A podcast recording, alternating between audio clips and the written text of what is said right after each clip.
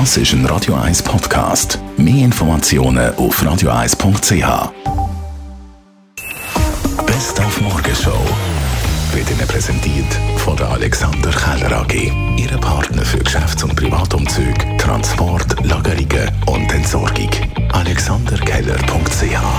zwar Geld von einer Privatperson. Natürlich nicht einfach so, sondern für eine Autonummer. Das Kontrollschild ZH888 ist gestern Abend für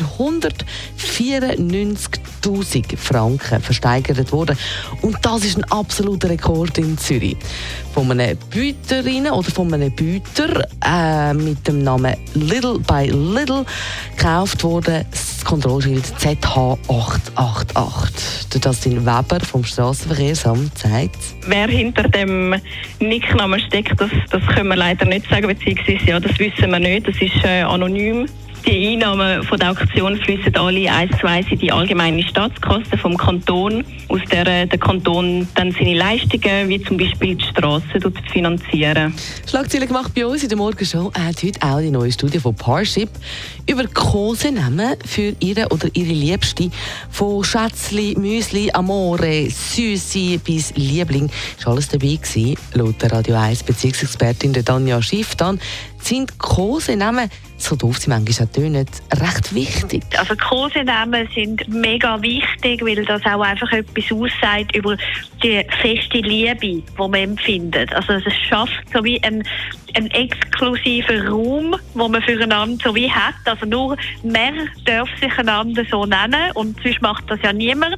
Und was natürlich schon auch so ist, für im Bett braucht es eine andere Sprache. Also für im Bett kann man dann eben vielleicht nicht Käferherz Müsli brauchen, sondern darf dann durchaus auch ein bisschen kräftigere Kosenamen brauchen. Auch hat die Studie gezeigt, welche Kosenamen eine Frau überhaupt nicht hören. Zum Beispiel, also ich zitiere, Hasenfürzli, Pfü- Püli, Stinkerli, Schneckli und auf Platz 1 Muschi. Nein, Muschi geht gar nicht. Ah, und da haben wir eigentlich gedacht, dass, äh, da sagt man auch gar niemandem mehr so. Und dann ist kurz darauf übrigens heute Morgen von einem Hörer ein WhatsApp gekommen, es geschrieben hat, offenbar habe der Edmund Stoiber, der ehemalige bayerische Minister, seine Frau Muschi genannt. Ah. Ich fände es nicht les. Lieber Elena, Elena Wag. Das ist ein Radio 1 Podcast. Mehr Informationen auf radio1.ch.